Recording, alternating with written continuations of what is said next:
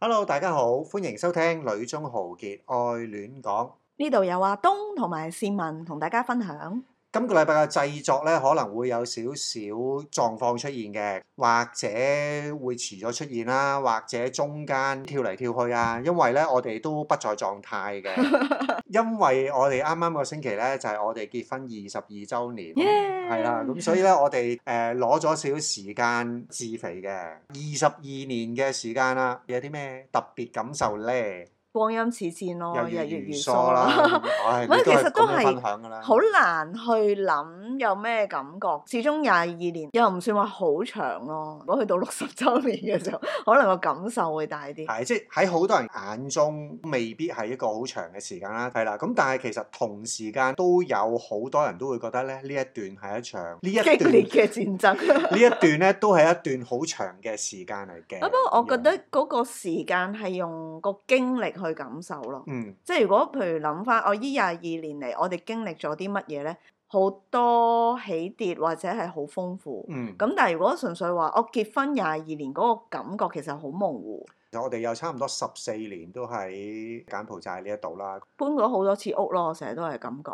係你轉過好多次屋啫。特別呢一年呢，其實我都覺得你好似心事重重多咗啦。咁啊，希望往後嘅日子你可以開心翻啲啦。我哋咁多年嘅結婚周年，今年係第一次專登請假出去玩，今年我哋撞正其實就係平日嘅時間咯。如果平日我哋特登咁樣抌低啲嘢出去玩呢，應該都係第一次嘅。開心係嘛？咁我哋又去咗海邊啦。嗯。對於你嚟講就未必係唔係海邊海邊啦咪。因為我成日都覺得柬埔寨最出名嘅海邊城市唔係佢咧，嗯，係咯，同埋冇一個 Long Beach 俾你去漫步沙灘，又冇得食海鮮。係呢個係嘛係最緊要。我覺得食海鮮真係去海邊一個重點，唔係我哋有食嘅，不過就真係係咩？我我哋有食過蝦，有食過蟹嘅。食咗個蟹肉奄列啫喎，即係我驚大家以為我食咗蟹都唔記得。 O K 啦，咁啊，同埋我哋其實住咗喺河邊。係啦嗯嘅一個 resort 啦，係真係嗯打開門就係河，唔錯嘅體驗啦。兩晚嘅體驗都係好大對比啦。係咩？對我嚟講又差唔多。唔係因為第一晚真係好平日嘅，但係唔知點解好多人。係，啊我就不好嘈斷同你講就話柬埔寨唔使係翻都工唔啊使翻工，好似我哋咁樣嘅，點解咁樣？反而係第二晚咧，禮拜五晚咧冇人嘅，比較靜嘅。 我嘅印象深刻就係可以同老闆傾偈啦。嗯，我最初以為佢係富二代，即係屋企有一個資金俾佢打本，嗯可以做一間 resort。咁跟住傾傾下，先發現原來佢係問銀行借錢租一塊地，租十年，就係、因為喺城市嗰度即做係得好辛苦，係啦，，做得好辛苦嘅生活，咁啊想歸隱田園。真係好特別啊。係，然之後就同我哋講啊，好向往呢種生活係啊。啦，其實我哋啊都好向往呢一種生活嘅。係我哋已經計劃 緊啦，係啦，退休翻嚟又係即係借錢十年咁樣。打理一個 resort 都唔容易嘅。係啦，咁啊，同埋有一啲嘅新嘗試啦。嗯第一個就係蛙艇啊，其實蛙艇 OK 嘅，始終嗰個唔係一個驚濤駭浪嘅大海，嗯真係一個好平靜嘅河。咁我覺得幾舒服嘅，有啲唔係好夠咯。估唔到呢一件事會令到你咁雀躍、咁有咁 energetic 去做呢一唔件事。可能用呢句字係咪唔係幾好咧？後生嘅時候冇乜咁嘅空間，或者冇嗰個機會去玩。而家年紀大咗，好想咩都玩。趁仲玩得嘅時候咧，都玩一玩啦。係啊咁樣，即係水上電單車嗰啲。係啊，啊，我都想試下，或者我哋下次經過嗰啲蓮花池咧、蓮花塘，咁我試下採蓮睇下 會點。彩蓮你要行落去嘅喎。我見到佢有啲船仔㗎都，係啦，咁啊，另一個第一次啦，令到你眼光光 發青光，飲個豬肉飲湯，咗豬肉湯。我哋捨棄正常嘅交通工具啦，坐咗一個唔正常嘅交通工具。嗯係啦，我哋坐火車翻金邊。依一下嘆氣聲已經包含晒一切啦。上車嘅時候問我有冇一個柬埔寨有一本好出名嘅小説咧，嗯一開始就係坐喺架火車嗰度，跟住描述啲風景好靚啊，跟住嗰個主人翁嘅心情好有詩意，我係一啲感覺都冇唔。係，我都唔知點解我會咁問嘅，因為其實上車之前我哋都等咗好耐。 咁但係咧喺等個過程嘅裏邊咧，其實我哋都已經覺得冇晒嗰種期待嘅感覺啦。我覺得好多因素嘅天氣啦，如果你要有嗰種詩意咧，其實嗰架車唔應該有匹數唔夠嘅冷氣。嗯，同埋唔應該係一啲好殘舊但係又膠嘅軟凳咯，嗯，可以開窗跟住坐木凳，咁我就覺得會有多啲呢啲感覺。係可以開窗嗰個感覺都會係啊好會有啲啲嘅，風咁係啦，會好啲嘅。佢呢個交通工具呢，係冇一樣嘢令到我會翻轉頭。嗯如果佢價格夠低，或者係班次夠準時，或者係佢坐得好舒服，嗯又或者係佢真係俾我一種旅遊嘅感覺。嗯，咁其中一樣嘢中咧都 OK，但係佢四樣嘢都冇。然之後佢遲係遲超過四十五分鐘，咁呢個已經係到達咗我上限。係啊即係你講緊佢到達金邊嘅時間咧，係即係遠遠超過佢原本嘅預定時間啊。係啊，其實我個心底入邊咧，我都覺得嗯喺柬埔寨即係坐呢啲交通工具，我都唔會要求或者期望係準時嘅。嗯，咁但因為係根本冇可能準時㗎啦。係啊，冇可能準時嘅。咁但係我嘅上限係三十分鐘咯。佢過咗四十五分鐘咧，我就覺得有啲過分啦。嗯。佢過咗一個鐘咧，我就唔會 再打啦。知道啦，唔敢啦，我唔我唔會再有下次㗎啦。咁唔關你事嘅，呢個係選擇嚟嘅啫， 賽後檢討啊，係咁啦，誇張。即係我覺得咧，每一日得一班，仲要係去到四點半咧，嗰餐晚餐咧都係會好僂氣嘅。我哋自己嘅考慮啦，又唔想去得太遠咧，咁所以其實我哋連晏晝嗰餐咧都係食到好求其，去散心嗰種嘅心態，有兩餐係食到咁僂氣嘅咧，咁我都覺得好似有少少嘥咗嘅。去嘅時候坐火車呢，我反而覺得 O K 咯。嗯翻嚟嘅時候，因為我哋有其他嘢要做，咁跟住個心情已經唔一樣，好攰，咁就會覺得哇，好想快啲翻到金邊。左搖右擺喺度搖晃啊！咪坐慣咧香港嘅鐵路，再坐呢度嘅火車，真係會覺得吓，真係呢個速度，係啦，你真真係呢個係 速度，你真係咁樣搖到翻金真係邊，勁勁勁佢 勁，仲要翻到市勁區呢，要放慢喎。唔好再講痛苦，明明係開心嘅事嚟噶嘛。我哋下次就去嘅時候先坐火車，翻嚟坐其他嘢。 誒，都唔好啦。我講完我哋嘅開心嘢，咁啊講下學生們嘅開心嘢係啦。啦，即係我諗最主要都係因為都係一個學期嘅尾聲，我哋先啊可以，唉，係咁意放下 水，我哋自己又放下自己水啦，咁嗯樣去玩啦。即係個學年叫做完結咗啦，初中級以下嗰啲咧，嗯，其實都已經塵埃落定啦。 佢哋其實禮拜一、禮拜二咧，都好多學生就打電話嚟同我講話要請假，就係、因為老師要佢哋翻學校。如果直譯做中文咧，就係、返翻去叫名升班。係將佢叫名升班喎。係啦，咁我就一路都好懷疑，因為我哋以前讀小學咧係派成績表噶嘛，咁我就以為叫名升班係咪真係派成績表啦？我都係用咁嘅方法去話俾你聽咯，因為其實真係叫你個名咧，咁你個名出咗咧，即係登榜提名咁樣，你就可以升班係咁樣嘅。我以為係以前做開嘅方法叫咗呢個名，跟住一路沿用至今。係。但係原來咧唔係個名沿用至今，係個方法方法都都係沿沿用用至至今今。。其實咧，嗌名升班佢哋嗰個係真係成級同學一齊翻去啦，咁、嗯可能喺個禮堂或者喺個空地嗰度啦，嗯咁就等老師嗌名咯。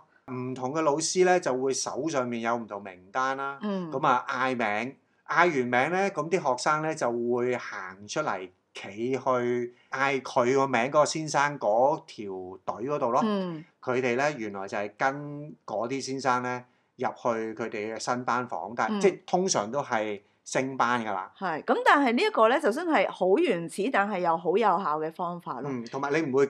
你唔會亂咯係啦，唔會亂，唔會唔知自己跟邊一 度。係啊，係咪？ 我覺得呢樣嘢真係好柬埔寨。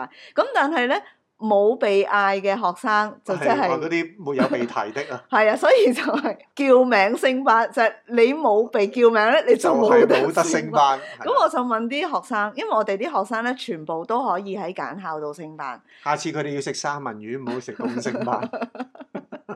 好 難。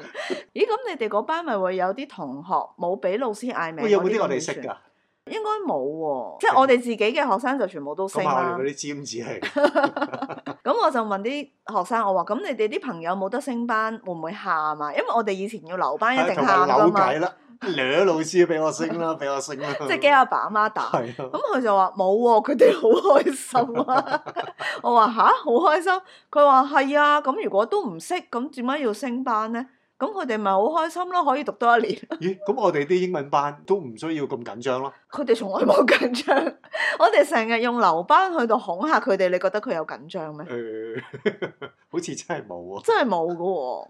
但係佢哋會比較有意欲係想升班咯，嗯即係佢唔會話誒、呃我唔識啊唔升啦，即係佢哋都係想努力升班唔嘅。係嘅，因為我哋都會講啦，即係你越嚟越大，你去到七年級嘅時候咧，翻全日咧，其實冇時間再讀。到七年班有翻一個基礎，佢哋真係容易啲讀。揀校叫做學期完咗啦，嗯，即係成個十二月咧就係放假，即係已經放咗咁耐假㗎啦。嗯係咯，即係難得可以有一個十二月可以繼續去谷一谷，但係好似呢一度真係唔在意㗎喎。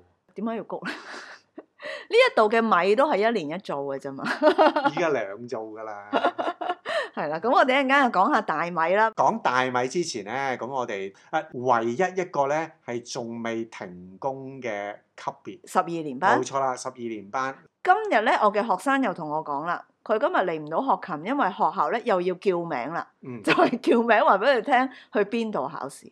我哦今日先叫名啊，係啊， 但係聽日考試喎，係咯，聽日同後日考試喎。我哋以前考高考其實係考好多日噶嘛，嗯，柬埔寨考高考咧其實只係考兩日嘅啫喎。係，佢哋應該都有好多科㗎，但係兩日就要考晒喎，佢哋嘅隆重咧唔係在於考幾多日，係在於成個市面咧都要為呢個高考準備。啊都好 啊，卒之有一樣嘢咧喺呢個市面咧為咗啲學生而停止啦，係啊，政府就講啦，為咗俾廣大嘅考生一個安靜穩定嘅考試環境，考試地點附近嘅影印、網吧、書店、餐廳係要停業三日。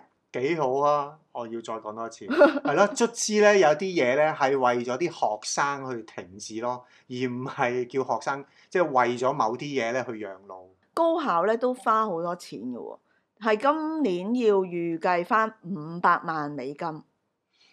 都係俾錢啲老師改卷，係啦，運送係嚟自反貪局同埋簡青年聯合會，係要監考防止考生作弊。即係啲錢就要俾呢啲人，點都好啦，考生嘅水準應該比上兩年會好嘅。啊係啦因為今年都叫做有大半年時間係實體上課。 係啊，因為希望啲考生都可以健健康康啦，唔好突然間又話暈啊、集體暈啊 嗰啲咁嘅情況。啲考試卷考完試之後可以平平安安，可以改到卷，可以出到分啊。有啲地方呢嗯係會唔見咗啲試卷嘅，哦，我哋試過咧，有啲學生係考完試，即係小學生啦，佢哋考完試要翻學校重考，因為啲試卷俾老鼠咬爛咗。 即係你話呢件事 所以其實係好多突發嘅嘢，我哋係好難想像。係咯，即係要有幾多老鼠先可以咬爛咗好多試卷，以至到要重考呢？呢件事係真係好匪夷所思嘅，唔敢講個真相出嚟。個真相係乜嘢？啊個真相可能係個老師飲醉酒唔見咗係啦，唔見 咗，或跟者住話咬爛 咗，我無謂作太多揣測，唉，真係 或者我哋要揾探子入去啲學校嗰度嘗試，係 先啦，揾到真相。係啦，所以其實我嗰個祝福係真係好重要嘅，即係啲學生要健健康康考完試啦。嗯，係啦，咁同埋啲試卷平平安安咁樣，係啦，嗯改完出到分啦。咁嚟緊其實考生又會多一個選擇啦，因為而家嘅柬埔寨學校其實一定係學簡文嘅，咁但係咧英文同埋法文都係佢哋嘅 elective 選修科嚟噶嘛。嗯，嚟緊咧又多一個科目啦，呼之欲出啦，知道係乜嘢啦，就係、中係文啊！啦，一定唔係西班牙文啦，大佬真係。 我覺得真係好 heavy 咯，要學中文唔。係咁都係一個 elective 啫，只不過我就擔心一啲咧情況出現就係、我咁樣形容就係啲不自量力嘅咯。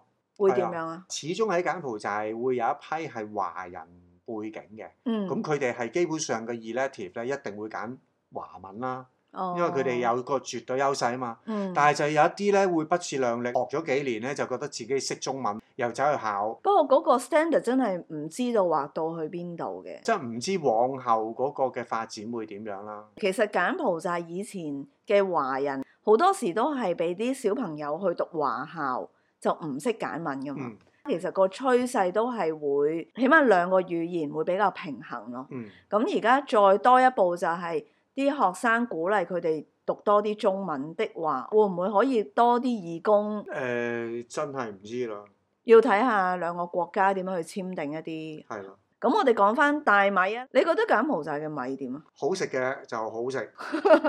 柬埔寨嘅米咧，其實即係睇下你喺咩嘅土壤度種出嚟啦。同一造米咧，其實都可能會有一啲係唔靚嘅。嗯，咁我哋譬如係平時去食一啲普通價位嘅飯嗰啲嘅餐廳咧，咁嗯佢哋啲米就冇咁靚咯。嗯你以前咧屋企咪開雜貨鋪嘅，嗯你識唔識得分靚米同埋唔靚嘅米？因為我屋企都係食包一包嗯包裝嗰啲噶嘛。對於我嚟講，米就係嗰一種咯，即係只係有牌子上面嘅分別。但係點樣去分靚米同冇咁靚嘅米？水分夠嘅米咁咪靚咯。咁點樣知道佢水分夠咧？嗱，其實咧就係、開個雜貨鋪就會知啦。嗯咁因為以前咧，其實我哋會係即係自己去做米嘅，即係做米嘅意思就係同一包同一個麻包袋嘅米咧，嗯其實我哋會倒出嚟，然之後有一部做米機。咁呢部做米機咧，佢就會其實不斷吹風嘅。嗯屋企就有一部做米機啊，嗯，佢係咪叫做米機我唔知啦。嚇、係啦，咁但係阿阿爸係喺誒喺裏邊做米嘅。其實咧，佢係一部好大嘅機，咁我哋咧就係、會將啲麻包袋嗰啲米咧倒落去，嗯倒落去其實嗰部做米機咧係不斷吹大風嘅，吹風嘅。嗯咁吹風嘅原因就係啲輕嘅米咁咪會吹咗出嚟咯，夠水分嘅重嘅米，啲風係唔夠力吹，咁佢咪會喺另一個籮嘅裏邊咯。咁就將啲米就分咗哦兩。好聰明喎、即係其實係靠嗰粒米本身嘅重量去到分辨嗯究竟有冇水分咁樣。當然啦，咁但係除咗香味之外，佢個口感係會有咩分別啊？誒、 譬嗯如黏度高啲啊，又或係飽滿啲啊，又或冇錯，誒、水分夠嘅咁啊，梗係飽滿啲啦。嗯咁你食落嘅時候，梗係會煙韌啲啦，嗯係咪？咁跟住亦都會食得飽啲咯，嗯係咪？咁如果你水分唔夠嘅嗰啲米會碎啲咯，嗯即係好容易碎咯，容易碎。咁其實你煮出嚟啲米又你好似食極咧都好似唔飽嘅。哦，咁嗰陣時你哋除咗分價格之外，你會唔會將啲碎米或者唔靚嘅米點樣處置啊？平啲咁賣咯，嗯，即係呢一度一樣會有啲可能仲有啲三千蚊樓下嘅米咯，咁即係六蚊港紙樓下嘅米係啦，六蚊港紙一公斤嘅米，碎米係啦，啲碎米啲兩千飯、三千飯食嗰啲嗰啲米咯。係啦，點解會咁樣問你呢？就係、因為其實柬埔寨米不嬲都係好出名㗎啦，嗯喺、世界上面。喺二零二二年呢，又攞咗呢個世界最佳大米獎哇，啦。咁驚啊！佢攞咗幾年㗎啦，一二一三一四一八，嗯，今次係第五次，講到近況，不得不提世界體壇消息。誒、女子舉重，呢一啲咧就唔好立亂講啦。嗯講世界盃啦。啦，即係，嗯， 好似喺柬埔寨，其實世界盃個氣氛都唔係好熱喎。奇怪嘅，即係呢一度係完全好似世界盃係同佢哋係冇任何關係。我覺得佢哋都係中意一啲好現場感咯。外國隊嚟踢波呢，其實個球場可以係坐滿人嘅，嗯，但係你要佢哋去睇世界盃呢，佢哋真係好安靜喎。譬如酒吧啊，娛樂播場所係啦，娛樂嗯場所啦，都係外國人多。柬埔寨有冇得睇直播㗎？有㗎，應該係啦。我講得應該係即係其實我哋冇，我係冇睇過呢一件，咁你冇得睇，咁你會唔會覺得好失落啊？其實已經冇呢一種感覺啦。錯過世界盃直播都唔係第一次嘅事啦，已經嗯，係啦。其實好多年啦，咁同埋知道賽果先再睇翻啲精華片段又如何啫？